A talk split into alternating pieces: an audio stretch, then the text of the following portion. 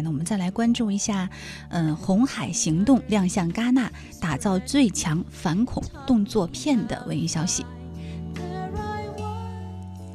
全球瞩目的第七十届戛纳电影节于北京时间五月十八号正式开幕。电影节期间，世界各国的优秀电影汇集于此，共享电影盛举。由博纳影业集团领衔出品，香港导演林超贤的最新力作《红海行动》也在本届电影节发布了首款海报，正式亮相全球。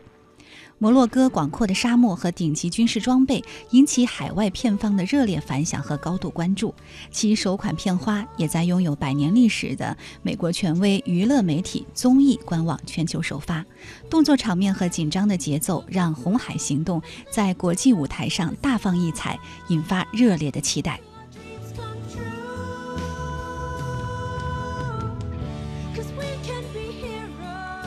红海行动》根据真实事件也门撤侨改编。索马里海域外，中国商船遭遇劫持，船员全数沦为阶下囚。蛟龙突击队沉着应对，潜入商船进行突袭，成功解救全部人质。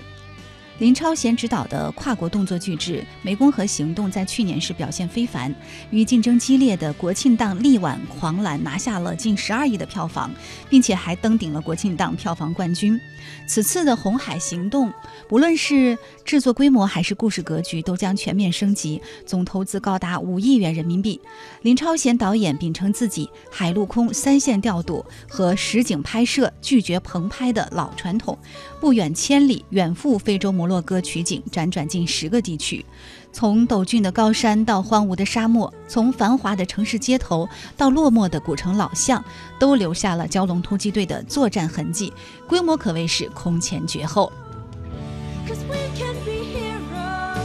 作为军事专家的林超贤导演，全力将影片打造为中国首部现代化海军电影，运用了诸多华语电影中从未出现过的世界级武器装备，并调遣来自近十个国家的专业团队前往摩洛哥协助完成。林超贤导演力求突破华语军旅题材的传统模式，希望能够把中国海军拍得有型酷炫，满足年轻人想象中海军为国效力的热血形象。